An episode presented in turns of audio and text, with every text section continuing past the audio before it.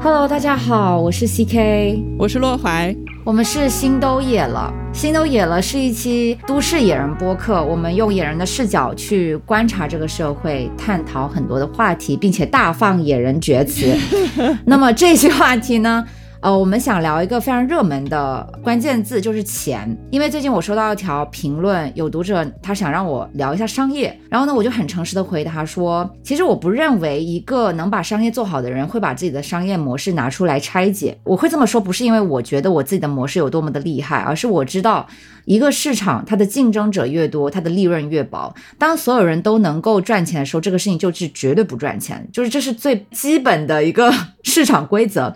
后来我就发一条内容说：“我说我认为真正赚钱的人是不会把自己赚钱的门道拿出来讲的，除非他真正赚钱业务就是知识付费。”所以我就在想，不如我们就来聊聊这个吧，因为我们正好上一期也讲到说，你以前是会知识付费的嘛，但你现在不会了。我绝对不会再为知识付费花一毛钱了。然后你你你讲的那个呃评论，就是读者让你聊商业的，我也看到了。其实我看到的时候，我就想到前段时间我我自己也有一个发现，就是我发现现在越来越多人去教别人怎么做小红书，就真的好多好多，到处都是那种小红书训练营、陪跑营，就是好像什么三十天教你做一个账号，然后这个账号就可以变现的那种课程。然后当时我看到的时候，我第一感觉也是很荒谬。我这个感觉跟你是一样的，因为我觉得很多人开始通过教别人去做某一件事情赚钱的时候，其实这件事情就肯定是不赚钱了。嗯，我。为什么会这么感觉？就是因为，呃，你知道前几年我不是也做小红书嘛？就是呃，前应该是三年前吧，做小红书超级赚钱，有多赚钱？透露一下有多赚钱？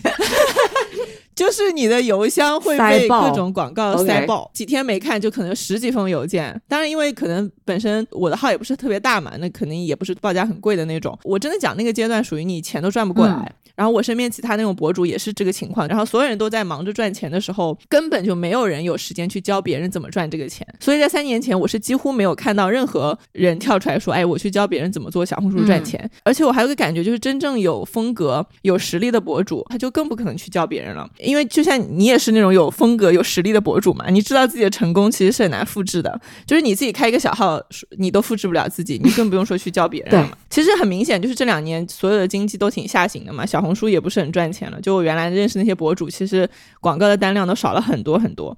然后就是基于说现在小红书不赚钱了，我发现有一堆人开始教别人怎么做了。但是你知道，很多搞培训的人他自己粉丝量也很少，啊对，大部分内容也没质量。你记不记得我前不久在极客上面还发过一条内容，就是我觉得我也蛮贱的，但是呢，我我当时真的是出于好奇，我并不是想要针对某一个人。你知道，我经常发内容，呃，比较心直口。快都不是因为我针对这个人本身，我可能都不认识他，或者说我根本都不在意他是谁，但是我只是对一些事情、对一些现象表示好奇，所以我那条极客不是也发了吗？就是为什么一个小红书一千粉的一个博主。他可以去卖课，教别人去做小红书。然后我觉得那个那个女生还是很大气的，她来到我的评论区，然后她跟我讲了一下她的逻辑。但是我觉得她把一个概念给美化了。她说她不是在卖课，她是在分享。但其实你说分享跟卖课，那底层的东西有没有什么区别？其实我觉得还是没有的。相反，我在我在那个女生的内容里面，我看到的是授课的姿态，而不是分享的姿态。当然，我只是一个路人啊，这个只是我很主观的一个感受。但是我只是我只是想说的是，现在市面上。很多在卖课的人，他们其实就像你刚刚讲的，他们其实本身自己的积累也没有到说可以呃说服很多人的这种程度。对，你说极客嘛，极客其实是卖小红书的课程的大本营啊。对不起，的这样的极客就是太多了，我感觉有成千上万，有成千上万的人在极客上对卖小红书的课。然后就是上个月我还发现有一个女生，就是我关注她，她应该是买了一个这种小红书的课，然后她要退那个课，就是因为她就讲那个老师，对，她就说那个老师的课非常。水啊，完全没有质量啊，什么什么，我就点进了那个老师的那个页面去看，那个老师也是一个只有两千粉，而且每篇内容点赞可能就几十的一个人。我在想，天呐，这种人他是怎么能厚着脸皮堂而皇之出来卖课？然后，当然还有人买，我觉得也。挺奇怪。但是我觉得那些买的人其实他他可能是上当和受受骗，对对对，不要攻击 受害者。所以其实就是说一件事情，如果他还能轻易赚到钱，我就我这个轻易指的是你一个很外行的人，然后靠花了一点点的钱进行一些很简单的培训，就比如说他那种什么上给你上七八节课，你就能迅速赚到这个钱的话，这件事情我觉得是肯定不会落到外行人手里的，他一定是被那种早期，exactly，嗯，他会被那种早期进入的人疯狂扩张裂变，就是我前面讲的，说你这个人建大号小号各种号，然后他自己建一个矩阵，他大赚特赚就吃干抹净了，嗯，各种 MCN 不就是做这种事情的吗？嗯，所以这个钱是不可能轮到外行人来赚的。对，然后你刚刚提到了 MCN 嘛，就是 MCN，据我所知，行内很多 MCN 他们自己的一个增长都受制，或者说他们甚至开始往下掉的时候，这种时候这个互联网的红利就更加轮不到。呃，花九块九买课的人吃了，对，而且刚刚你讲的那些内容，会瞬间让我想到有一种职业叫职业讲师，你知道吗？好像听过，哎。当然我没有深入了解过这门职业，但是我觉得这个职业作为一个外行人，我觉得这个职业最有意思的地方就是一个职业讲师，他可以讲不同行业的内容。就是因为我参加过很多次商业大会，然后呢，我一开始参加商业大会，我会以为主讲人就是这个商业的负责人，至少我当时的回路是这样子。但是当我参加了一两场下来之后，我发现所有的主持人都不是职业讲师。你要是和他谈商业，他是一窍不通的，但是呢，他却可以把一套框架讲得极其。振奋人心，就我不知道你有没有参加过那种现场的那种商业大会，然后那些讲师是。非常激昂的，就他非常懂得调动那个现场的呃氛围，然后他甚至他知道什么时候停顿，然后他知道什么时候要跟你四目相对。就是我觉得有这样的一个特质的人，他能够很轻易的成为一个成功的知识付费者，因为他拥有的是一套演讲能力，他拥有的是一套煽动人的能力，但他不是，将来也大概率不会是一个成功的商人。就是很多在做输出的，尤其是对着呃 to C 在做输出的人，其实他需要的是输出能力，而不是。一个商业的底层逻辑。然后我不知道你最近有没有关注那个刘润的舆论？对对，我知道这个刘润，就是这个人也是一个很神奇的人。他这次舆论是不是就是他搞什么演讲，但是列举的数据是假的？具体我也没没有仔细看啊，但是我有看到有人在讨论说他做的数据是假的什么。但是刘润这个名字，讲实话是如雷贯耳，我总是在各种地方看到这个人。然后我印象中他好像是一个商业大师，就有点像你前面说的那种，就是讲师之类的一个人。但是他具体有有没有什么商业的成绩，我也不知道哎。他好像没有开过什么公司。也没有什么品牌之类的吧？对，应该没有吧？就我对他这个人也没有什么深究，因为我其实是会绕开这些人和绕开这些事情的。但是呢，呃，因为这个事情最后最近还是太火了点，所以我还是有看一些人是怎么点评这件事情的。然后我看到有一个特别有意思的，就是说，他说这是中国的特色市场，这一点我是很认可的。因为你知道，国际上有一些顶尖的咨询机构，他们其实服务的都是一些塔尖的客户，但在中国你会发现是个人都能谈商业，然后遍地都是商业博主。为什么呢？我觉得可能还是因为我们刚经历了一轮增长，就是我们全民创业的那个氛围它过于浓厚，加上中国。有非常大的人口基数，我卖个几百块钱的课，我就能够年收几千万，你懂吗？就是因为你知道那种什么 IBM 什么那些咨询机构、咨询机构。咨询机构他们每年的收费是非常高昂的，就是绝对不是一个个体户能够承担的。但是卖课几百块钱是个人都掏得起，然后做这个行业人又能通过这样子赚到非常多的钱，所以我觉得这样的模式只有我们这儿走得通。然后关于咨询呢，我记得我很久之前就看过一一支乔布斯的演讲视频，很搞笑那支视频。他应该是到了一家大学去演讲，然后他就问在座的学生有没有人是干咨询的，然后很多人举手嘛，然后他就说，Oh, that's bad. You should do something. 他说：“你应该干点正事儿，因为他认为，如果一个人他没有真正拥有过一门商业，然后如果他没有在一个很长的一个时间周期之内为自己的决策买单，一个人是不可能对这个行业有什么真知灼见的。然后这一番言论我是非常认同的。所以呢，乔布斯本人他是觉得咨询行业提供的价值是脱离实操的，即使有价值，它也是非常小的一块价值。这种人是不是我们中国以前会讲那种大忽悠？”就是只是他摇身一变，就变成了更精精英的形象。就比如说商业，因为我们会觉得商业是一种精英才会去谈论的话题，然后他把自己包装成精英以后，就会忘记他那个忽悠的本质。有一点吧，而且我我感觉商业的那个概念太宽了，嗯，就它不是一个一说出来我就可以有一个很具象的一个画面的一件事情，就它很宽泛，嗯，所以我觉得因为它足够宽泛，所以。呃，我们在里面的操作空间是非常大的。然后我自己呢，虽然我在商业的经验不说非常多，但是我其实是从一五一六年开始做生意到现在，其实也有差不多七八年的经验吧。我自己到目前为止是没有看过任何教人赚钱的内容的，因为我认为市面上谈论商业的人，百分之九十九点九六九九的都是水货，真正的大神不会出来讲这些。因为如果一个人在他的领域有一些成就的话，他应该要深谙 survivorship bias，就是幸存者偏差。幸存者看到的只是一部分的事实，就是我觉得足够谦虚的人就要永远去承认说自己的某些成绩，他是不可能刨除掉所有的偶然成分的，所以其实很多很多成就是无法复制的。嗯，哎，我不是跟你说我今天中午在跟一个朋友吃饭嘛？然后我们两个就吃饭的时候聊天，他就说到他想去参加一个那个经济学的讲座。然后他先生是一个房地产的从业者嘛，也是一个老板，他们属于比较有钱的，是真正的那种商业从业者嘛。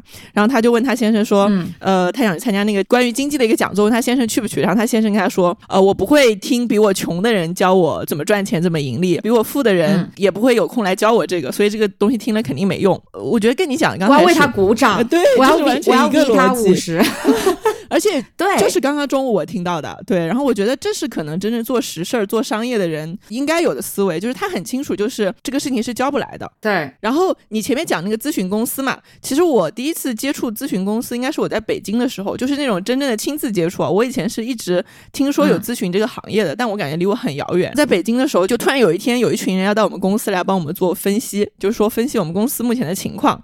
然后老板就说：“哎，那大家每个人都去听。”然后我们就放下手头的工作去听。当时就是。有一个穿的非常精英的女士，他们在我们的那个会议室放了一个 PPT，那个 PPT 做的是精美绝伦，就是我觉得可能淘宝上花一千块钱 才能买到的那种 PPT。哇靠，真的很很好看那个 PPT。做 PPT 如此之昂贵啊，一千多块钱做一个。它是一个中英的 PPT，但你知道在场没有人说英语，也没有外国人，它是一个中英文的 PPT。哦，我知道了，他通过这个微动作来暗示你们。他们的客户是很 international 的，他们有很多外国客户，他们就是一个非常有名的咨询公司，就说出来可能大家都知道的那种吧。然后这个 PPT 我印象比较深，就是它里面有非常多眼花缭乱的那个数据。这个数据说实话，我当时有个感觉是，这都是我们知道的，只是我们可能没有那么具体细化到说这个是百分之五十，这个是百分之六十。但是这这个结论其实我们都是知道的东西，只是它量化到了一个很细的程度。然后好像说他采集了，比如说上千上万个人的样本啊，去调查了什么的东西。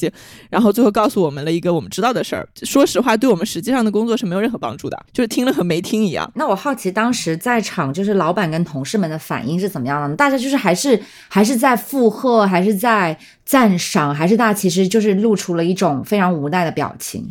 我觉得在场的，因为都是基层员工，跟我一样，就是大家都有一种一脸敢怒不敢言，对，一脸懵，就是不知道这是什么，但感觉很厉害，然后又不敢随便发言，就是就是大家都在假装说这个东西好像很有价值、很有用的那个感觉，没有人敢讲话，你知道吗？哦，因为我们有听说这个是花了很多很多钱，几十万那种请过来的，具体做了什么？你挑战他，等于你挑战了你的领导。对啊，对啊，对不对？对，我觉得这个钱太也太好赚了，但是是不是说老板他可能觉得很值？这个东西是不是给老板了一种信息的高度？因为我不是老板嘛，所以我我其实没有那个高度，我也不知道。我客观点说，我觉得请求外援是一种用来破局非常常见的手段。比如说你在生活上、工作上，如果你遇到了自己无法解决问题，你可能第一反应也是会去求助你身边的朋友啊、长辈啊、领导啊什么之类的。那么对于一个老板来讲呢，他其实是很难去请教他的同行里面的前辈的。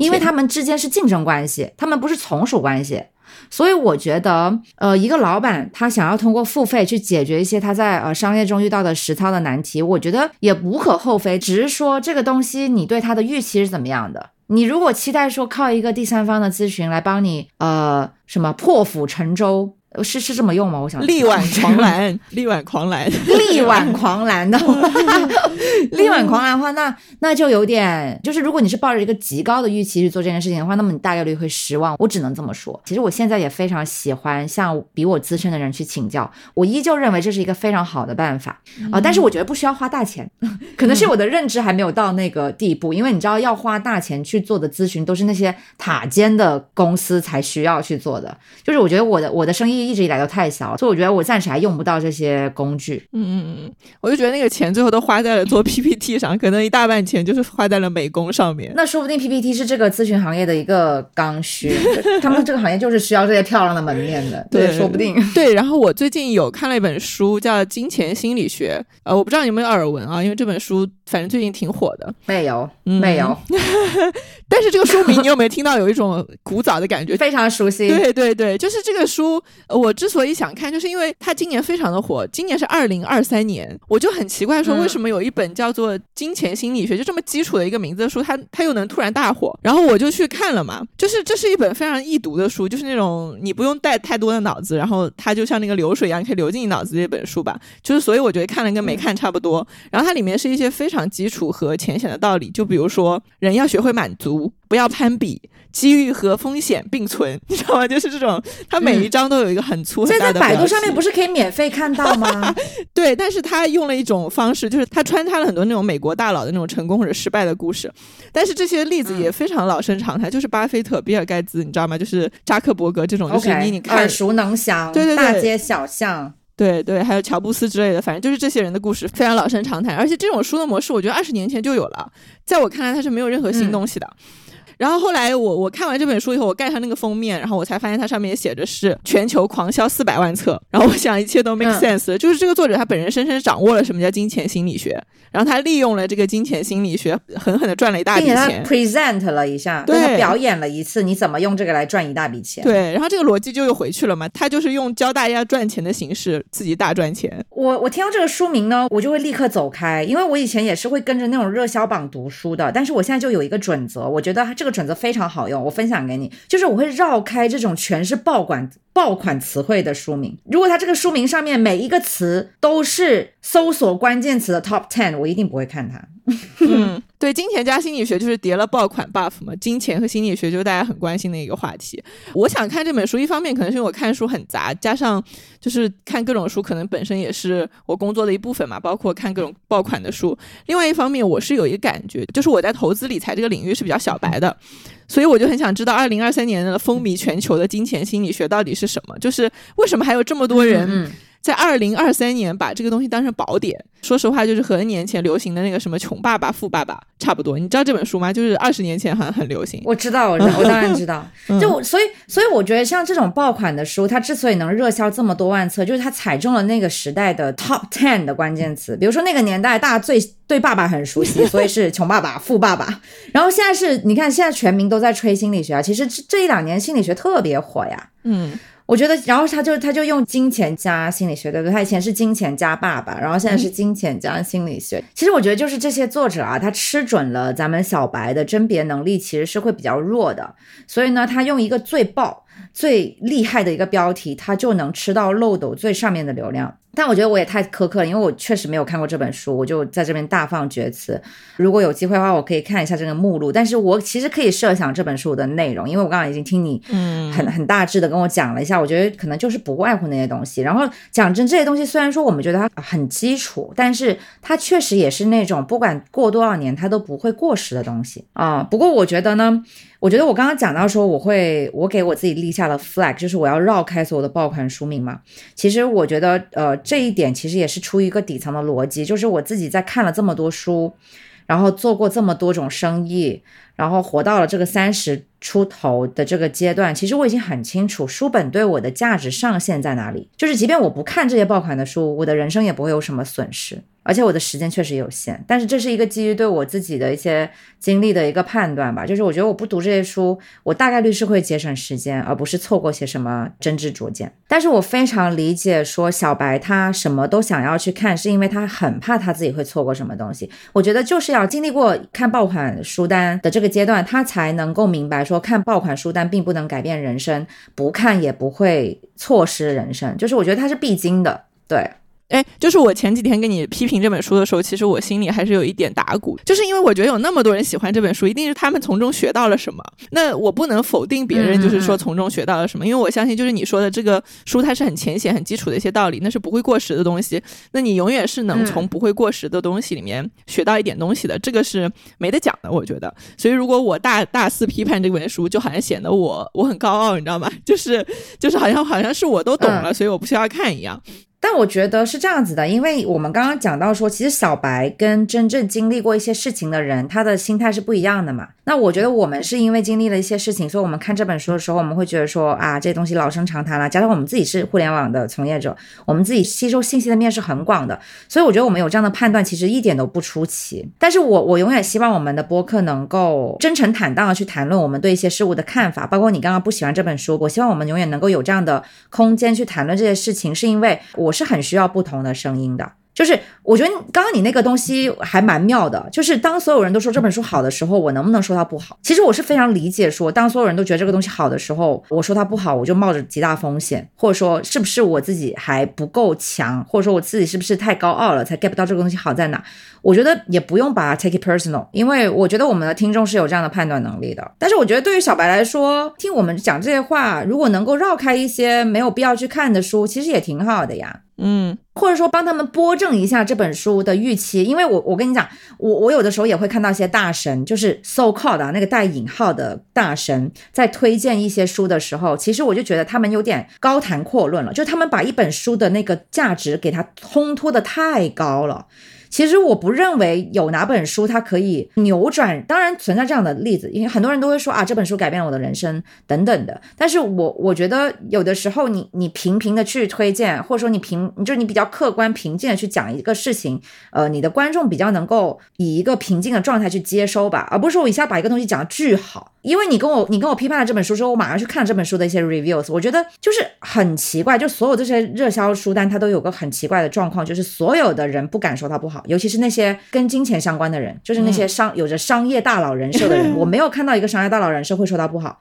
我觉得那那也是一种精英的包袱，就像呃所有的精英他都得用这个。家庭和谐的照片做头像，你有听说过吗？我知道，呃，很多精英他们是喜欢用啊一个爸爸抱着一个女儿的那个做头像，但其实私底下玩的超开。我真的在真实生活中遇到超多这样的男生，但是就是我不是说所有的金融大佬都是都是大坏蛋啊，我只是在说很多人他有了一定的社会地位，有了一定的身份之后，他能讲的东西就会变得很窄，就这个是我想说的东西。所以我觉得在我们频道，我希望我们永远可以去讲出野野人的言论。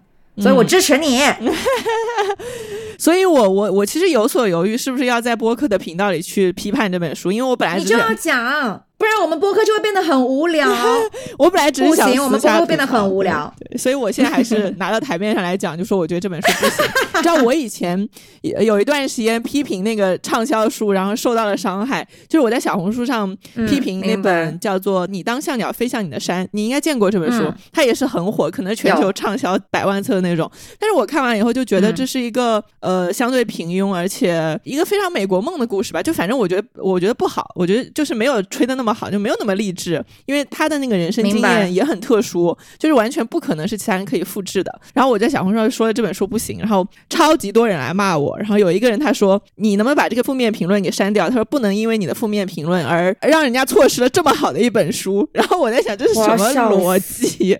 我以前是呃还会。就是公开说一些畅销书很不好，然后老是碰到这种人以后，我就觉得莫名其妙，然后我就很想逃避这样的事情。嗯嗯，我我可以理解你的状态，但是我我要给你鼓励，因为我觉得去讲一些跟主流不一样的话，呃，这个是一个必得的结果。嗯，因为你和大多数人不一样，所以你会得到攻击的这个可能也会扩大很多很多倍，所以是很正常的啊。但是我我并不是说因为它正常，所以你就应该毫不在乎，你就应该怎么怎么样。我只是说这个东西正常。然后呢，我觉得它不应该导致一个结果，就是你再也不敢讲你真正想讲的话了。我觉得那个才是对你自己最大的辜负吧。就是我觉得你就是应该讲你想讲的话，就尤其在我们频道，在别的地方你可以不讲，但是在我们频道，我永远鼓励你讲，哪怕我们频道要因此接受很多的谩骂，我都觉得一定要讲。我会我会偷偷把那些评论全部删掉，讲出来。对。嗯，对，讲出来，讲了再说，讲错了又怎么样呢？对，大声的说，我觉得《钱心理学》是一本不值得看的书。就是不行。所以小白是真的很需要谨慎的去面对这种吹的天花乱坠的东西，因为就有很多人像我这样就觉得不好，但是又介于说有很多人在说好。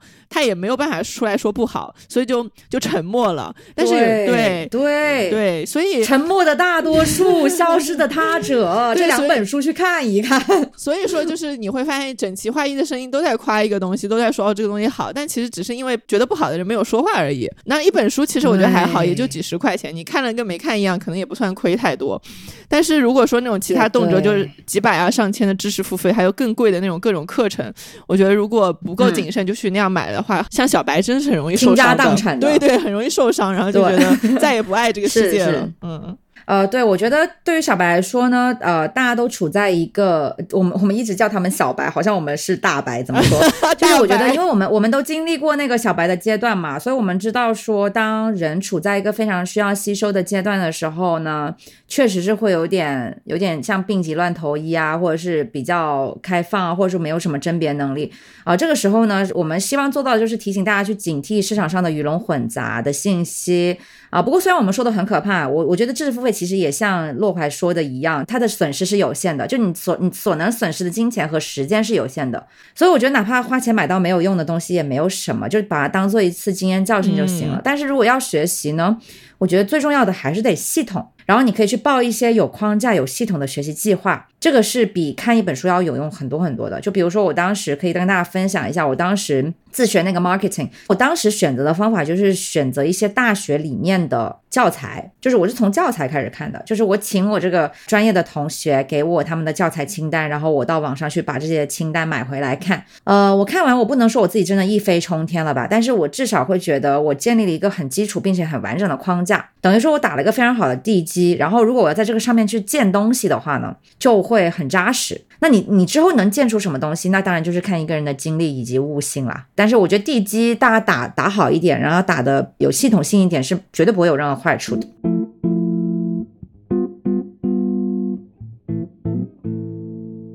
就大家都知道，C K 是一个生意人。那 C K，你的第一桶金是怎么赚到的？呃，我的第一桶金就是经历了电商的崛起。然后我之前不是一直跟你说我运气好吗？呃，但是呢，其实也是有一点点这个超前的眼光在的，因为当时我们国内正好吹起了一股轻奢潮，我们开始海淘了。但当时的海淘呢又没有那么发达，它有几个痛点，一个就是价格很高，一个就是物流很慢，而且就是那个购买流程相对繁琐啊。所以后来我就觉得，哎，这是一个机会，那我不如就在国内电商做一个这样的真空地带。当时其实很少像我们这样的运营模式去运营一个服装品牌。然后我我刚刚问你那个第一桶金嘛，我觉得第一桶金这个词很有意思哎，因为你知道我是没有第一桶金的，因为我一直就是打工上班的嘛，所以我的第一桶金可能是我第一个月的工资，月薪三千。等一下，你第一个月的工资才三千吗？对啊，我第一个月工资才三千。所以，我我真的很可怜，而且实习工资吗？不是，不是，是一份正式的工作。那个时候，而且我是研究生毕业，我是从香港中文大学研究生毕业。不会吧？是什么岗位啊？我的天啊！啊，就是那个时候我很理想主义嘛。毕业之后我就想去书店工作，因为我觉得那个是我很理想的一个环境啊，又可以看书，然后又可以在书香的氛围里成长。然后我就去了一家书店做运营。然后你知道，你既然选择了这种文化行业，就是你有一种道德优越感的时候，你就会觉得钱不重要。我以前就会那样觉得的。对，对我就觉得啊，我都是文化人，我是天天读书的，那三千块钱够了呀，我就是要清贫。我我真的有那么一个那然后诡异的阶段。然后呃，转折是什么呢？转折是那个书店的老板，他其实是我们当地的一个文化人，就挺有名的那种。但是他拖欠工资，就是三千块钱他不给我，然后我每天去那个书店里堵他，问他要钱。嗯，然后我觉得这件事情其实大大扭转了我对金钱的观念，因为在这之前，我其实一方面觉得自己不需要钱。我也不知道为什么我有那么嗯那么傻傻逼的逻辑，就觉得自己不需要钱。另外一方面就是我很羞于去谈钱，就是我去找那份工作的时候，他他跟我说三千嘛，然后其实我是觉得少的。你想谁谁都会觉得三千少，但是我就不好意思跟他要更多，因为我觉得这是一个文化行业，那人家给我三千，那我可能就值三千吧。就是我我那个逻辑是那样的，然后我就没有去谈嘛，所以就最后。做上那份工作。但是当他开始拖欠工资，然后他后面很多嘴脸暴露的时候，我发现我以为的文化行业和什么读书人、文化人就是一个虚幻的泡泡，是我自己脑子里想的太好了。就是说到底，他是个生意人，还是个很恶劣的生意人，就是没有任何信誉和道德的一个生意人。我觉得这个是最基本的，就不管你是是不是文化人，你这个做人的底线你要守得住。你才是个人。哪家书店？哪家书店？我要封杀倒闭了，倒闭了，立刻 倒闭了。OK OK OK，他应如愿以偿，这盛世如你所愿。对，然后就是在那个事情之后，我可能才意识到，说我需要钱，以及我应该去谈钱。啊，我觉得是从那个事情之后建立的。然后回到第一桶金嘛，就是我之所以会问你第一桶金，就是因为我觉得好像第一桶金是一个只有做生意的人才有的东西。就是我理解它应该是你赚到了第一笔钱，然后你把它投入到下一笔生意中，然后你用钱持续生钱。就第一桶之后会有第二桶、第三桶，然后后面可能是指数级增长的，就不是说像打工那样每个月可能领固定的薪水。嗯，如果这么说的话，其实我就是没有第一桶金的。所以我对你们这种做生意的人的第一桶金这种概念觉得还挺有意思的。你这么一说，你倒是有给我丰富到第一桶金的概念，因为其实我一直都觉得第一桶金是一个非常虚的概念，我也从来没有深究过到底什么是第一桶金，是达到了什么数量就算是第一桶金吗？那有人觉得一百万就是了呀，然后有些人觉得小目标得是一个亿。然后我刚刚讲第一桶金，我发现我的定义是我第一次觉得我自己的收入有了明显的突破，并且在消费上面，比如说我以前可能买很多东西我会手软，但是我发现我不再手软了。我是这么得出来的，就是我可能突然间觉得我自己呃变得不一样了，就是稍微有点钱了这样子。我不是从一个很具体的金额中得出来的，而是从一个收入和支出的一个盈余吧。因为我上一期我们其实也聊到，就是从呃消费主义觉醒之后，花销是变少了很多的。呃，然后呢，我这一两年呢，我也可以坦白跟大家讲，我这两年陆续都有投资，然后呢也有 run 一些小的生意，但是目前为止没有一个项目是突然间赚了大钱的。但总体我是感觉非常轻松的，就是因为我花销变少了嘛。所以这样一说呢，我就会发现我这一年因为我的某种无为而治，我好像赚到我人生中的第二桶金。当然，这第二桶金是打引号的，就是我又我又到了另外一个状态，因为我现在的一个支出与收入变得更加有。更多的盈余了，应该这么说。嗯，我觉得这个用你上一期讲的一个形容词很好，就是你更加富有了。这个富有可能不仅仅是说金钱上面的，其实还有你的时间啊什么的。就你刚刚说淘宝嘛，其实我大学室友也开过淘宝，而且就在我们寝室里，在我们寝室里开了一个淘宝店。其实很多人都是在大学的时候第一次赚钱的嘛，就是我看蛮多人会把。大学时候赚到的钱称为什么第一桶金？然后我们那个时候应该是二零一一年，就是特别特别早的时候，就淘宝也是刚刚兴起。然后我的室友其实属于嗅觉很灵敏了吧？然后他就是卖女装，嗯，他自己很辛苦，他每每周都要去那个市区去批发衣服，然后他自己当模特儿，然后找找人给他拍照，然后自己 P 图，然后发到那个自己做那个页面，然后他的衣服就堆在我们寝室里。然后我是看着他一点点做起的，而且我是他的客户，就是他每次批来的衣服，我都 我们都会第一个买，就是算支持他吧。嗯，但是我呃，我我想他可能是因为没有团队，或者是没有掌握到很好的运营技巧吧。反正后面是没做起来，挺可惜的。否则我觉得现在可能赚到了一百桶金吧。嗯，那个真的是一个很好的时候。我大学的时候就是有发现很多人都在做一些赚钱的尝试。现在想想，就他们真的很有头脑。而且我记得呃，大学的时候就在学校里做一些小生意的人，现在真的很多都成为了大老板。对我们学校也是。我自己回想，我在大学我是没怎么兼职过的。我我非常少做兼职。因为我每一次选择一个行业，我都会发现我不适合那个行业。比如说，我第一份工作 是家教，然后我辅导了一个有钱人的小孩之后，我发现我没有耐心，就是我没有办法成为教师，然后我我就退圈了，我又退圈了。我都不敢想象你做家教，哎，我我想那画面很恐怖。对，小孩还活着吗？四肢都还健全吗？很恐怖哎，就是我能想象那个被你支配的恐惧，瑟瑟发抖。嗯。嗯，家教应该是很多人大学的时候做过的事儿。反正我我也做过家教，就是辅辅导小学生做作业的那种。我当时应该是两个小时收一百块钱，然后当时觉得很多哎，就觉得很幸福。我当时就应该有两个客户吧，然后我就上门去教他们小孩写作业嘛。但是后来我实在是没有办法教，是因为小学的数学真的很难，就三年级的数学我都是做不出来的。但是我又不敢承 承认这件事情，然后我那个时候就每次偷偷的把他那个数学题给拍下来，再偷偷的发给我那个数学成绩很好以前那些同学，然后让他们偷偷的给我传来答案，我再偷偷的做到他那个作业本上。但是这样进度就会很慢嘛，就是这个过程实在太折磨了，所以我就是干不下去了。嗯，教小孩真的其实挺难的。然后我就觉得我教不了，后来我在想我还能去做什么？呃，我大学的时候春节是在咖啡馆里打过工的，那次打工应该是我一口气赚到最多钱的一次。你的第一桶金，我的第一桶金，这个就是我要跟大家讲一个很重要的信息。我猜有些人可能是不知道的，就是过年期间你工作的话，在法律规定是有多倍的工资的，就是大年初一到初三。是有三倍的工资，初四到初六是有两倍的工资，除夕那天也是有两倍的工资。就是如果你能在除夕一直到大年初六找个班上，你就会赚到很多钱。所以我当时是打了两个礼拜左右的工，在一家咖啡馆里，然后赚了一两千块钱。那个时候一个小时应该是十一块钱还是十三块钱，我忘记了。嗯，所以你想，如果两三倍的话，其实时薪在十年前应该算是挺高的了。那是十年前，我觉得现在去咖啡馆时薪应该更高一些。而且我当时找到这份工作，并不是因为这个咖啡馆在门口张贴了什么告示说哎他招人寻人，不是的，就是因为我知道过年期间很多店的员工他都是会过年回家的，所以他们肯定会缺人。嗯，然后我一想哎这是一个商机，所以我就径直走进了一家离我家很近的咖啡馆，我就去问老板说哎你们过年的时候缺不缺人？哎没想到他们真的缺人，就被我完全料中了。然后我们就一拍即合，然后他就雇佣了我，隔了两天我就去上班，然也体验了一下在咖啡店工作的这个感受，还赚到了一笔钱。我觉得这这个真的挺不错的。就是过年如果你们要回回老家或者什么，你可以去呃家附近这种咖啡店问问看。嗯，你这个商业头脑是怎么来的呢？因为其实你一直说你没有任何商业思维，但其实我认识你这段时间，我发现你在很多地方的洞察力都真的很强。就你刚刚分享的，其实只是一个很小的事情。但你在很多其他的方面，你也很知道怎么开源节流，认真的，这个也算商业思维嘛？因为我我会把这个事情理解为一些小聪明，就是它只是让我七天内赚到了更多的钱，我会觉得这个不太像商业思维，反正我自己是这么理解的吧。就像那些讲师一样啊，就是那种讲那种框架或者什么才叫商业思维吧？我会我会觉得自己只是有一点。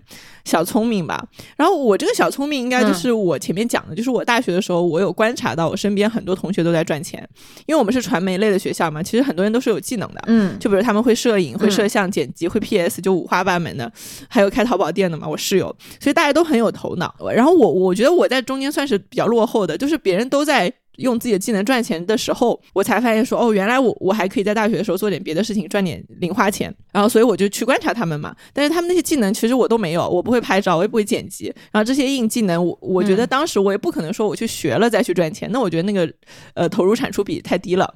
所以我就想，哎，那我身上有什么事情是可以赚钱的？我有什么擅长做的事情？当时我就想到两点。第一个是我当时其实在准备出国嘛，我英语成绩是不错的，我有托福成绩，然后加上我爸妈都是老。师，所以我其实可以辅导小孩学习。另外一个就是我，我觉得我可以做体力活。我怎么说是一个活生生的人，然后我有力气，对吧？我没有技能，但是我有力气，那我就可以去做一些，比如说端盘子啊、洗碗啊，或者咖咖啡店里那个扫地、给别人拿拿蛋糕这种事情，我总是可以做的。所以我后面就去了咖啡厅里工作。对，就是我是有这样两个思路。当时，嗯，我觉得你那个径直走进咖啡店，然后得到一份工作，那个真的打开了我的认知。哎，我听到这里，我真的很想给你付费，这是我免费可以听的吗？你微我五十，现在立即，我直接 V 你五百。哎，现在马上，大家可以通过我们那个。什么通道？怎么怎么怎么那个什么呀？把这个还问了你怎么赞赏啊？把这期播客拉到最下面，下面有一个可以打赏的，嗯，一人打赏我五块。因为我跟你讲，我那天为什么会问你这个问题，是因为我听了一期播客，我很想给他们打赏。哦。是一期讲健身的播客，然后我从那个健身的播客里面学到了很多知识，然后今天我又听了一期关于饮食的播客，然后我又从那个饮食的播客里面得到了很多的知识，所以我准备等我学会赞赏，我就给这两个播客给他一整个战场的大动作。嗯嗯，但是这这不是绑架，就是我很怕我们的观众朋友以为我在刚刚在进行一番。你怎么能喜欢别的播客呢？嗯。我就是去看看，就是有没有比我们更好的播客呀，然后发现没有，对，然后我就心满意足。心满意足的回到这边。哎，那讲讲到大学赚钱嘛？哎，你大学的时候身边有没有人在赚钱？因为我觉得你们是深圳，哎，深圳应该是更有这方面的嗅觉头脑。我就感觉深圳是不是每一个人都在赚钱，每个人都有好几桶金？当然啊，深大，你开什么玩笑？我们深大全民创业，好不好？走在很前面。但是我是我是属于比较迟钝的那个啦，就是你，因为你这样说你迟钝，然后我现在。回顾我当时的话，我觉得我才迟钝，因为我们家里面就做生意，理论上我是有这个基因的。但是呢，因为我爸爸在生意场上面是吃过很多亏的，所以他从小就不太想我做生意，他就希望一些很老土的想法了，就是女孩子嘛，安安稳稳啦这样子。所以我是毕业之后就到了银行，我是真的在银行实在干不下去了，我体内的那个生意的基因才开始躁动的。就像我在大学，我是对打工市场失望之后，我就去打麻将了。我就是一个人生无难事，只要肯放弃的人，你知道吗？就是我很多机会是因为我。及时放弃了其他的事情，我才得到的，所以也不一定是一个坏事。然后我们大学确实也有很多很活跃的生意分子，呃，我能想得出来的几个都已经是大老板了，嗯，但是就没有统计过说有多少人成为了大老板。嗯，哎，所以这些大老板他当时在学校里是做什么小生意的吗？就是怎么创业的？呃，我还真不知道啊。就是我知道他们在做点什么东西，但是我不知道他们在做具体什么东西。因为我不是跟你说了吗？我是公主啊，就是公主是不会关心任何人的。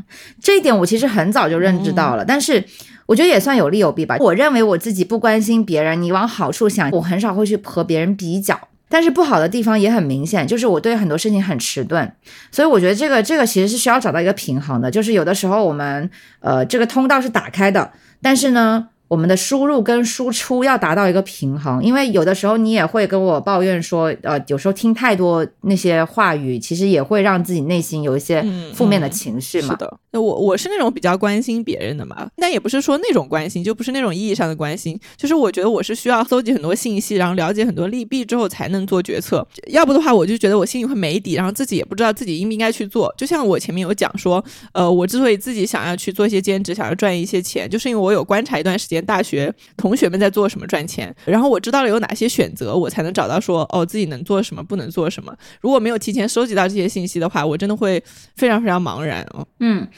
这就是我们两个人做事情的 pattern 的不同。当然，我也不是说我完全不做信息收集，但是我可能不会像你做那么细吧。但是我经自己经常也反思，我觉得有的时候准备好总好过没有准备。然后呢，自从我们两个做了这些播客之后，我就会发现互补其实是一种非常好的合作模式。因为我我就会想起我早期做生意的前期，因为我经历过不好的事情，我经历过和别人拆伙啊，所以我其实我很害怕跟人家合作。从那以后，所以呢，我就在做。生意的时候，其实我会要求我自己什么都懂，然后我就我就你也知道，我我看了很多跟跟生意相关的书，就是可能一个企业底下所有的框架，什么 HR 啊，什么财务啊，什么 marketing 啊，我前期我都全部都全部都懂一点，但是呢，到了中后期，我发现我是不可能全懂的，而且我即便懂，我也不可能在一个方面做得很深。但我认为我早期是没有意识到这件事情的，我反而有一种过度的自满吧。一方面我很自满。呃，导致说我很多事情我也不放心交给别人做，然后也因为经历过不好的东西，那个影响了我跟别人的合作，我也很难去跟别人建立一个互相非常信任的那个合作关系。然后另一方面呢，也会让我有一种很窒息的感觉，就是我意识到说，当一个体量越来越大，我就越来越不自由。所以我觉得我最后选择关店，就是因为我意识到我想要的 lifestyle。一定不是靠一个完成一个体量很大的生意能够达成的，就是可能跟做大生意没有什么半毛钱关系。其实我之前有做一些商业采访，我是采访过一些做生意的老板的。呃，我印象很深，就是有个老板当时的困境是和你一模一样的。他就说，他如果他就不知道该怎么做，因为他如果不亲力亲为的话，他把这个事情交给职业经理人其他去做，这个东西一定会越来越垮。但他一旦自己亲力亲为去做的话，又会觉得非常非常的累，就完全没有个人的时间。然后这个生意也就是最后就不知道怎么做下去。我觉得这可能是很多做生意的人的一个困境吧。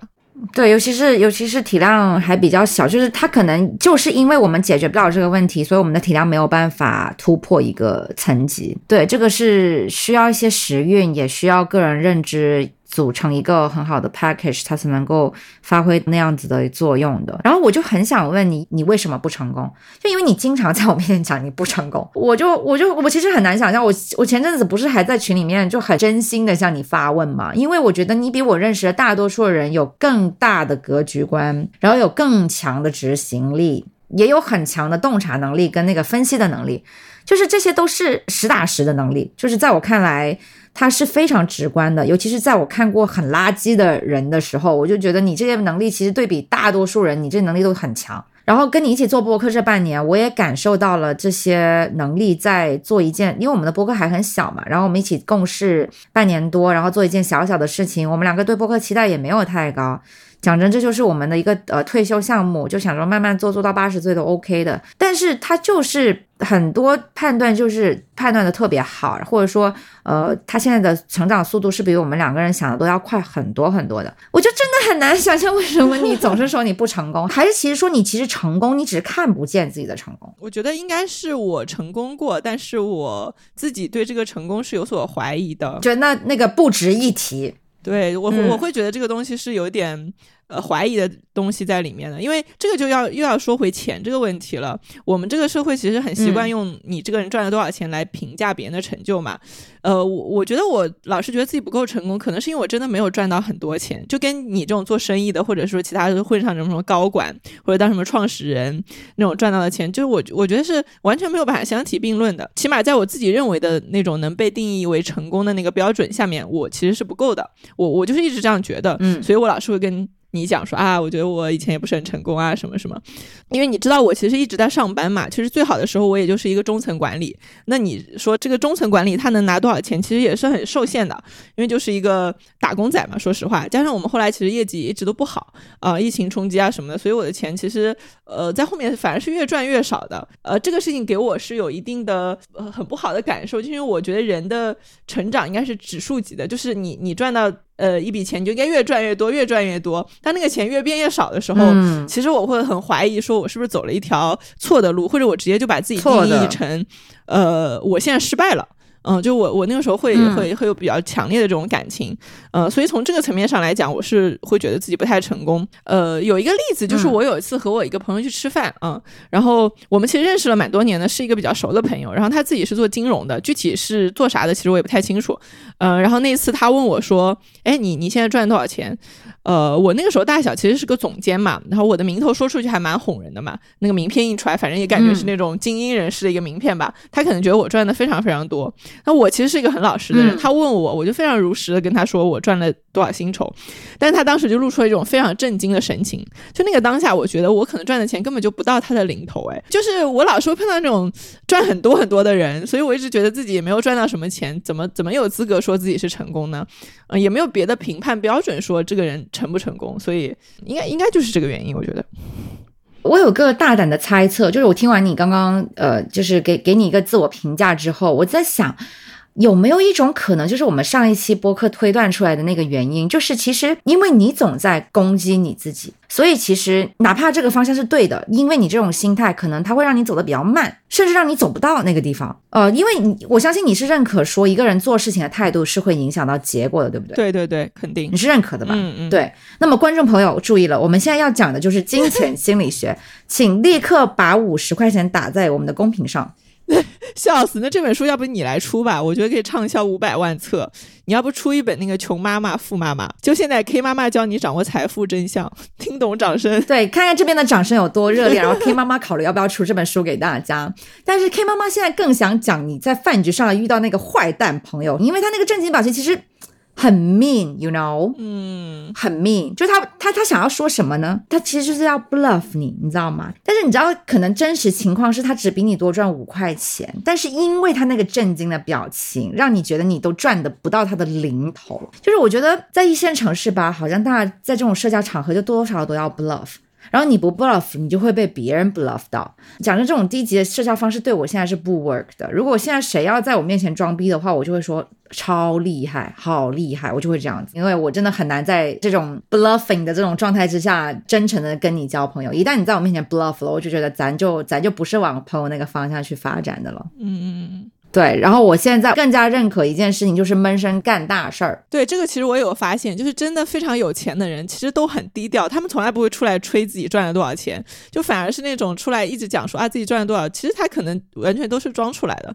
这个其实我是很认可的。但是你刚才讲的那个事情的时候，我回忆起当时的情景，我当时的第一个感受是我是不是平时装了逼？就是你知道我我的我的感觉是我是不是平时装逼？把自己装的很有钱，你又开始自我攻击我当时就是那么想的。我在想，我在想，我是不是因为当时总是到处说自己是总监，在一个上市的 MCN 公司里怎么样怎么样了，然后看起来很有钱，结果其实没有钱，然后才会。呃，造成别人觉得我应该，比如说年薪百万了，但是我其实根本没有赚到那个钱，就是因为我觉得当时他问我的时候，应该是觉得我赚很多钱，所以我觉得是我自己给他造成了一个错误的错觉，所以我以后要低调，要不要老是 看起来很有钱，就是你知道吗？我我确实有在自我攻击。然后上次我们聊完之后，对我有在想自我攻击这件事情，是因为我觉得，嗯，我能改变的只有自己，就是我我不擅长攻击别人，是因为我觉得骂别人也没用啊，他们不会。改，所以我就要。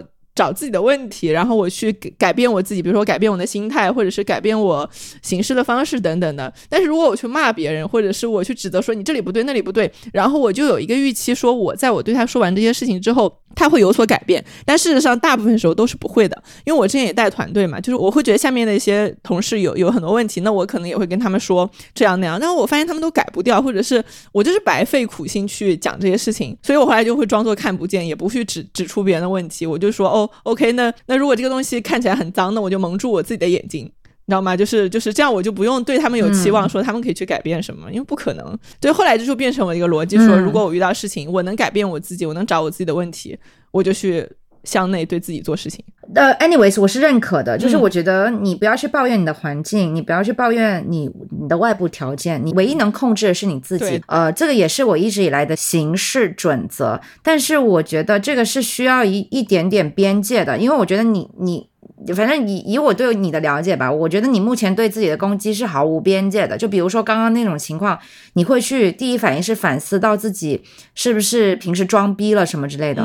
难道你对你自己的自我认知是如此模糊的吗？你是一个装逼的人吗？我从来不觉得你是一个装逼的人。呃，然后就回到外部世界，因为我觉得是这样子的，我对这个外部世界的认知是，我觉得是很悲观的。就是我觉得哪怕我今天什么话都不讲，我就站在那儿，别人会因为我的外表，会因为我的。穿着对我有进行各种评价。因为我就站在那里，他们对我的评价可以是五花八门的，那我是不是什么都要听？是不是每一条评价都应该映射到我自己的为人处事方上面去？就我觉得我是这么去看待这个外部世界的，所以我觉得大部分外部世界对我的评价是没有意义的。就是我知道我自己是个怎么样的人，你不可能今天网络上面有一万条声音，你都去听它，那你就生活没法继续了。对，所以我觉得，当然你的情况跟我不一样，因为你刚刚讲的是你的朋友嘛，呃，尤其当你很。很重视这个朋友，你跟这个朋友关系很好的时候，我觉得人是很容易因为朋友对自己的评价有一些自我怀疑的。我觉得这个是正常的。但是我我在讲的是可能更 general 的情况，就是我觉得很多时候你是可以去相信说，我只能控制我自己，所以我什么事情我先反思我自己。但是我觉得这种反思是要有个安全的区域的，就是你有一个非常坚固的一个圈圈，然后那个圈圈就是你最坚固的认知，那个圈里面的东西我是不会去碰的。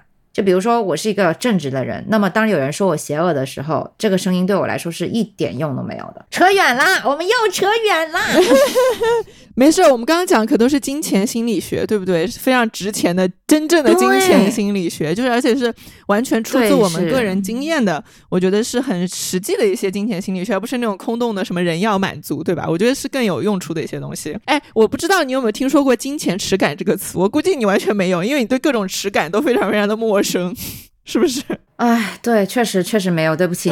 就是嗯，很多人真的是有各种各样很丰富的耻感。我觉得任何一件事情，其实，在我们现代社会，就是你觉得一些很正常的事情，可能对于很多人来说，就是一种羞耻的事情，就多到你不可思议。对，其实金钱是非常非常重要的。对，打断一下，讲到这里，我要我真的要谢谢你，因为我发现我在跟你做播客的这段时间，我有打开我自己的认知，就是以前我很多东西我是不知道的。我真的应该收点知识付费的钱。你真的应该，你真的太 you you deserve，你应得的，这是好的。我现在来跟你好好讲讲啊。什么叫金钱耻感？金钱耻感呢，就是不知道怎么谈钱，觉得谈钱很尴尬，有时候宁可自己吃亏，也不愿意跟别人谈钱，是不是不可思议？嗯，就比如说我，我举个很简单的例子，就比如说 A A 的时候会有人忘记给你钱，比如一群人吃饭，有金钱耻感的人，他可能都不好意思去要这个钱，他们宁可就自己承担了，知道吗？哎，那我那我有哎，A A 的话，如果有人忘记给我钱，我也会不好意思去要，这个我是有的。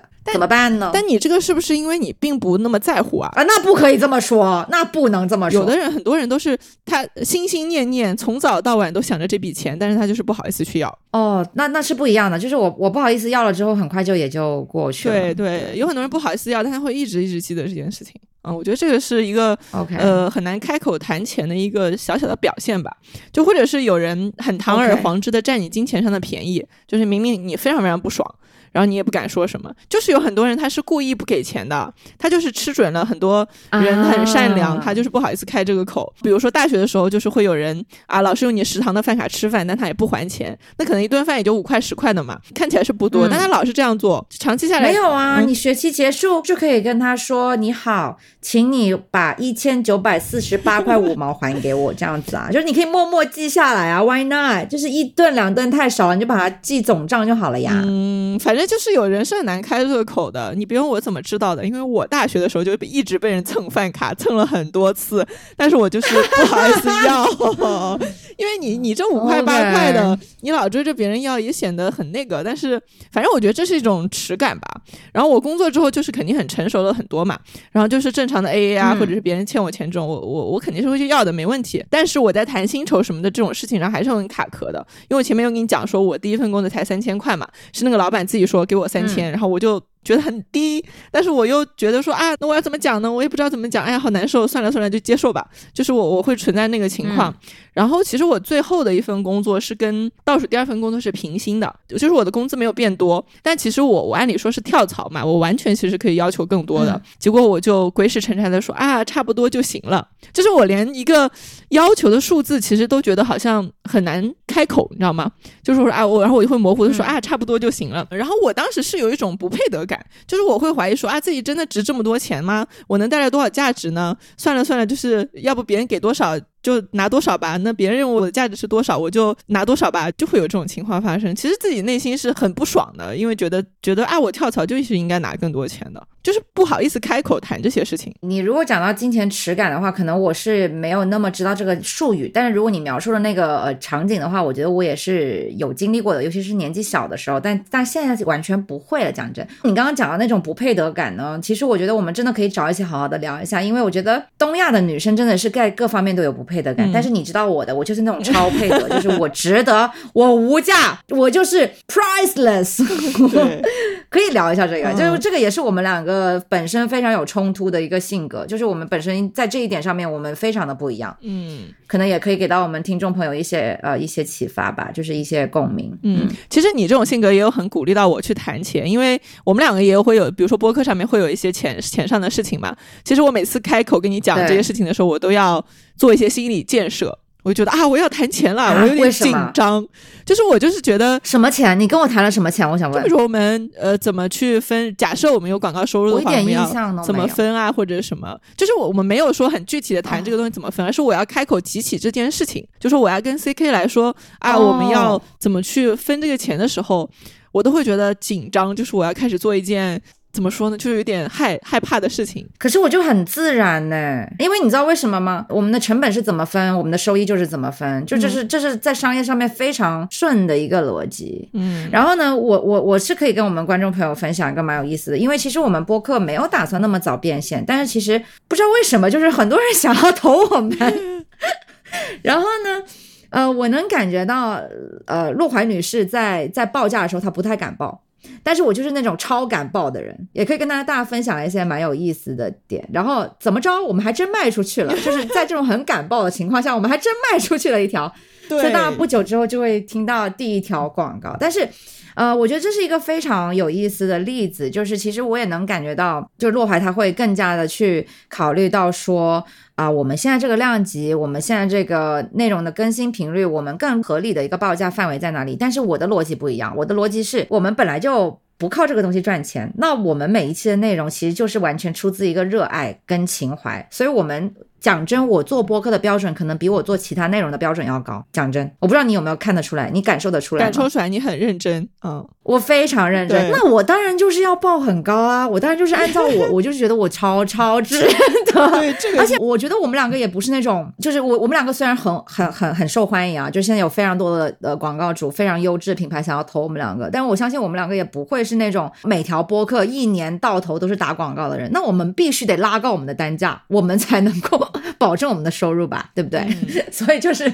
往往高了报没问题的，K 妈妈跟你说没有问题。对我们是无价之宝。对，K 妈妈跟你说我们是无价之宝。然后听众朋友们，每个人都是独一无二的个体，每个人都是无价之宝。就是我觉得我们还是要不断的去跟我们讲这句话，就是我觉得不是一蹴而就的，但是你要去呃。一直和自己重复这样的一些自我鼓励，这个很重要。嗯，哎，呃，我和我身边朋友聊到赚钱的时候，其实我发现很多人就是会有一种焦虑，就是现在是在出卖时间赚钱。因为我身边大部分朋友就跟我一样，可能是撰稿啊，或者是做一些内容。那他们都会觉得说，这种赚钱的模式可能是不自由的，而且也不长久，所以大家都会想要去找一种税后收入，睡就是睡觉的睡啊，就是睡着了也在赚钱的那种方式。呃，可能卖货其实就是一种，就因为你睡着了，你的货品还是能卖出去嘛，那他就能继续赚钱。呃，我我之前没有太听过税后收入这种说法，但是我想它跟那个被动收入的概念应该是差不多的，就是我用钱来生钱，嗯，一个意思。对，我觉得过去最理想的被动收入应该就是成为一个包租婆。但讲真，我们也知道现在就是连房地产都不行了嘛，就是他，他当他的那个红利没有了之后，他其实也就变成一种正正常的投资。在一个没有了红利的一个行业里面，其实所有人都要有这个眼光。他才能够赚到钱。比如说像房地产，我们得有眼光，我们才能够选到呃能赚钱的地段，对不对？我们要对这个房地产开发商有个背调，我们要对这个城市的人口流动有一些大致的认知。我们又不是真的是拆迁户，所有的房子都不需要花钱，所有的空置率都可以不考虑，对吧？那么如果你把它当成一个正常的投资去看的话呢，其实现在投资房产的收益跟风险是显然不成正比的。然后呢，你讲到这个被动收入呢，我也知道很多这种搞投资人设的人，其实他们。非常喜欢强调复利的力量。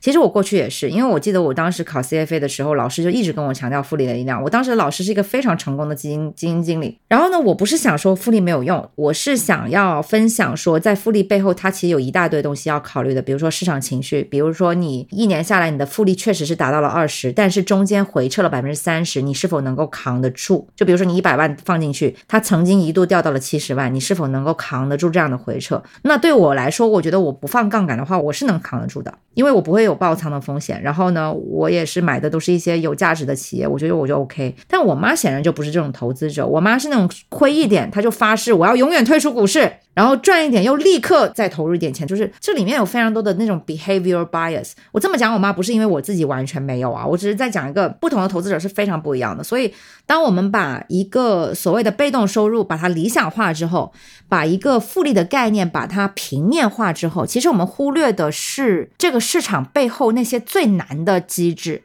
就是我们把最简单的东西放到台面上来讲，让所有人觉得这个东西啊很可以实现，非常的理想。然后我一定要为了这个被动收入去疯狂的奋斗，怎么怎么样，这是最好的赚钱方式。但其实我个人认为不是这样子的，就它没有那么简单。嗯。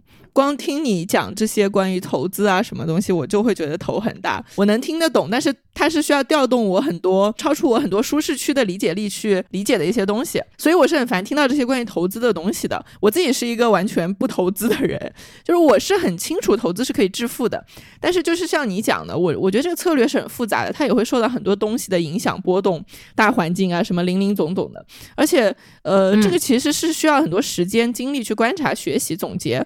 我觉得这是一门学问，其实投资，然后不是说一时兴起，比如说大家都买基金啊，然后我也买，然后大家都去炒股，我也炒，我是非常不赞同这种方式的，因为我觉得这个方式。就是赚到钱大概也会赔掉，而且我其实从来不觉得我能从投资这件事情上赚到钱，哎，我没有这种幻想，完全没有，嗯，所以我现在所所有的钱都是，呃，那种利率很低，但是很稳妥，就是不会亏损的方式在理财。我的感觉是，其实如果你自己不乱搞、不乱花钱，有了节俭和储蓄的观念的话，收入不高的人其实也是可以积累财富的。当然，积累财富和你用理投资理财的方式赚大钱肯定是两个概念。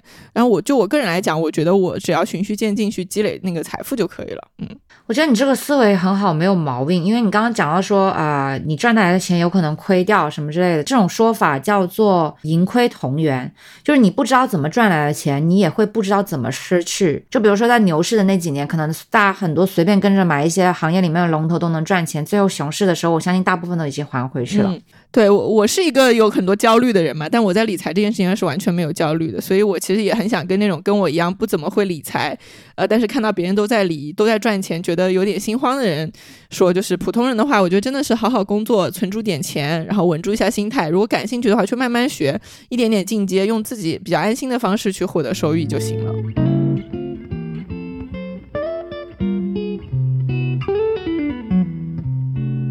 我们前面讲了很多关于大学时候的事情嘛，其实大学可能离很多听众也很遥远，就离我们也很遥远，对吧？十几年了，十几年了。嗯，所以可以讲点工作之后的经验。呃，我刚工作那会儿不是工资很低嘛，就是还被坑，就是拿不到工资，所以我其实还蛮想做点副业的。嗯，呃，我后来有一段时间一一直是媒体记者，所以我就会兼职帮一些商家的客户写稿子赚钱那样。这个事情其实我很擅长，而且我可以不断打磨我的写作技巧。其实最最最重要的是，我不讨厌写文章，我完全不讨厌这件事情。就算是商业软文，我其实也能通过就是写作还有运用词汇这件事情，给自己带来成就感。所以我之后在所有工作之外赚到钱的事情，都是在写作上面发展的，就是我写作技能本身的一个延展吧。所以我觉得一切能赚钱的事情都是基于自己出发的，就是从你自己身上延展出去，然后其他事情都不靠谱。就是我们前面讲那种什么教你这个那个的，然后你根本就没有这个技能，你现在去学，然后你。再去应用，其实这个中间周期很长，对，然后你也不一定会喜欢，嗯，大概率。就是赚不到钱，而且你你赚到了，很可能也是不开心的，因为那个东西它是很生硬的嫁接在你身上的，对你的身心是会有很大的损耗的。所以我觉得这个思维还是要回到说，你有什么事情是比百分之七八十能做得好的，那你去做这个事情，我觉得绝对是有市场的。对，我觉得顺着你这个话题讲，其实我想要分享的也是，就是如果今天需要我来分享一个赚钱的思路的话，我会顺着你的讲啦，因为你刚刚讲到说基于自己出发，我这个是非常非常认同的，因为我自己。我也带一点 survivorship bias 吧，就是仅仅从我个人的经验中去给大家总结一些我自己的经历。就是我没有发过横财，然后我赚的每一笔钱，预期之内的、预期之外的，都是出于非常纯粹的热爱。我觉得其实可能也也可以从中窥到一些线索吧。就是如果你脱离了个体的纯粹的热爱，你顺着你的功利心。其实你会无意识的去到一个非常拥挤的赛道。我就举个例子，比如说我们这一代的小孩，九零后就很多人都选金融，就是那种最想赚钱的人都会选金融。然后你就会发现很难赚钱。就如果我们总是要以赚大钱来要求我们自己的话，我们就会发现去一个很拥挤的赛道，你是不可能赚赚到大钱的。那现在的市场也不是特别好，但是我觉得其实也是这这几年的事情啊，就是因为市场它是有周期的，大家也不用一直如此的悲观。就是我觉得在呃这么难的。一个呃大环境下，我们做点我们自己喜欢做的事情，不赚钱，我们至少还能开心。就是我觉得，如果我们做一些自己不喜欢的事情，最后可能是人财两失。所以我想要分享的就是做自己喜欢做的事情吧。呃，以前会觉得这句话是鸡汤，但是我觉得这句话就是我的信仰，尤其是我经历了这个十年的验证。你这个验证真的很准确，因为我之前有讲说，我发现我有很多的高中同学都在银行里工作，而且他们都是班里非常聪明的那些人，就是以前成绩很好的那些人。然后我有次聚会，一半人都在银行，然后我就觉得很夸张，就是我们这个社会看起来就是呃选择非常的多，但是你要仔细一看，好像大家又都挤到一条路上了，然后都没有生路，就是很拥挤。对，但是事实上我们又。发现大家的注意力又是很分散的，因为社交媒体上实在有太多乱七八糟的东西，讲一些屁话。嗯，就是今天啊，有人教你拍摄剪辑，明天有人教你 AI ChatGPT，然后什么 Web 三，反正总是会有新词出现。然后什么小红书啦、抖音这种自媒体就更不用说了，就好像谁都能当导师。而且很多时候你交了钱，就是你什么都没学会嘛，就是这种情况很常见，就是没有做成那件事情，就这个导师还有对方，他就会说一堆什么啊，我们只教方法，师傅领进门，修行靠个人，对对。对，巴拉巴拉的，然后就变成又在 PUA 你了，好像是你没有好好学，你没有领悟这个门道，你赚不到钱是怪你自己，哎，跟我老师没关系。但说实话，这个师傅有没有资格是要打上一个很大的问号的，对吧？就是我们开头讲的，就是什么什么乱七八糟的人都现在能去当一个什么导师了，嗯，所以。注意力要集中。我觉得回归自己，然后观观察自己，就是从自己出发，找到自己热爱的事情、擅长的事情。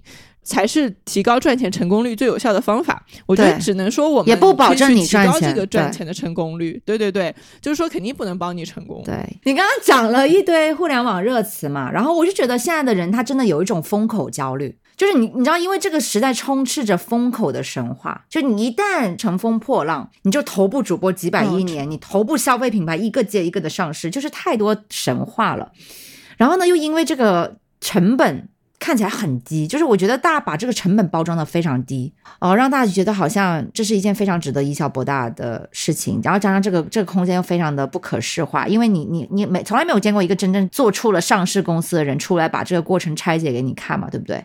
所以就只能呃只能让我给你做一个知识付费，只要我受过这个职业讲师的培训就好了。就我觉得陆华说的很，社交媒体的东西就是真的娱乐一下就好了，不要希望从中得到什么真知灼见。听懂掌声，哎，你知道听懂掌声这个梗吗？这我还真不知道。因为听懂掌声这个梗就来自于一个非常夸张、非常抓马、非常的让你惊叹的一个讲师的视频，就是那是一个很夸张、很夸张的一个大师，然后他在视频里就非常慷慨的激昂的讲一些商业还有什么成功学的东西，然后热血沸腾，然后全场欢呼、热泪盈眶，就是一个大型的那种营销，我觉得有毒的现场吧。嗯，然后他最喜欢讲的一句话就是听懂掌声，就他每次输出一堆那种人生哲理或者商业秘籍之后，他就会说听。懂掌声，然后底下所有人都是疯狂鼓掌，然后这个视频就流传很广。所以我一直 Q 这个，就是因为这个视频本身和我们今天讲的这个话题是是很应景的，它完完全全就是我们说的这些人的一个怎么说？我说是下沉版本吧，因为我们前面讲那些人可能还是把自己包装成那种商业精英大佬，然后穿着西装，拿着个什么呃激光笔在你 PPT 上指指点点的那种人。但是这个人完全是一个土路子。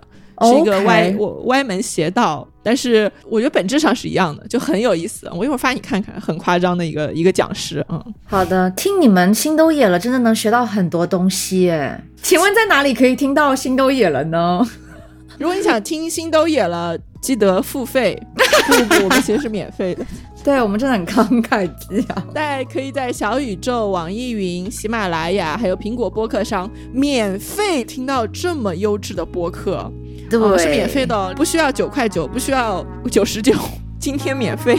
那我们今天就这样吧。我觉得大家听完以后，不知道是觉得赚钱更容易了，还是更难了。但是我觉得在公屏上吧，因为总有人，总有人觉得难，也有人觉得简单。嗯嗯嗯，那就这样了，拜拜，拜拜。